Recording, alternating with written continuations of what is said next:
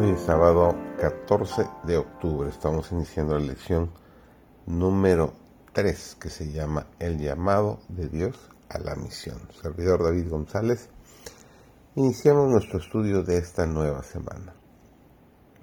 El ángel del pacto está dotando a sus siervos de poder para que lleven la verdad a todas partes del mundo. Ha enviado a sus ángeles con el mensaje de misericordia pero como si no se apresuraran lo suficiente para satisfacer el amoroso anhelo de su corazón, coloca sobre cada miembro de su iglesia la responsabilidad de proclamar este mensaje. El que oiga, diga, ven. Todo miembro de iglesia ha de mostrar su lealtad, invitando a los sedientos a beber del agua de la vida.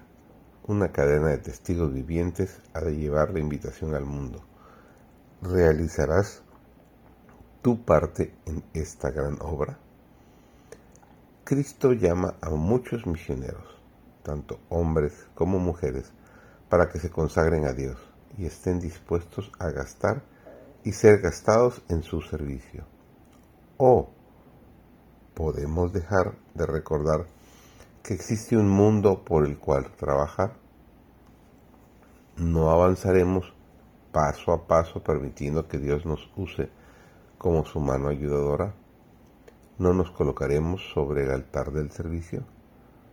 Entonces el amor de Cristo nos tocará y nos transformará, convirtiéndonos por su causa en personas dispuestas a trabajar con osadía.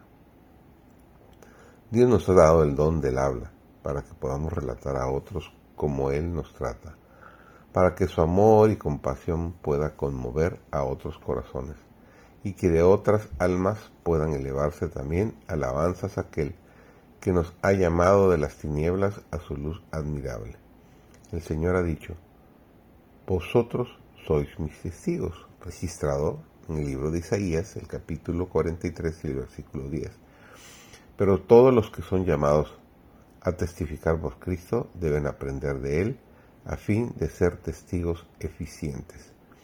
Como hijos del Rey Celestial, deben educarse para dar testimonio en voz clara y distinta, y de tal manera que nadie pueda recibir la impresión de que les cuesta hablar de la misericordia del Señor. En un sentido muy especial, los adventistas del séptimo día han sido colocados en el mundo como centinelas y transmisores de luz. A ellos ha sido confiada la tarea de dirigir la última amonestación a un mundo que perece. La palabra de Dios proyecta sobre ellos una luz maravillosa. Una obra de la mayor importancia les ha sido confiada, proclamar los mensajes del primero, segundo y tercer ángeles. Ninguna otra obra puede ser comparada con esta y nada debe desviar nuestra atención de ella. Las verdades que debemos proclamar al mundo son las más solemnes que jamás hayan sido confiadas a seres mortales. Nuestra tarea consiste en proclamarlas. El mundo debe ser amonestado y el pueblo de Dios tiene que ser fiel a su cometido. No es un hecho de poca importancia que Dios nos haya revelado con tanta claridad sus planes y sus consejos.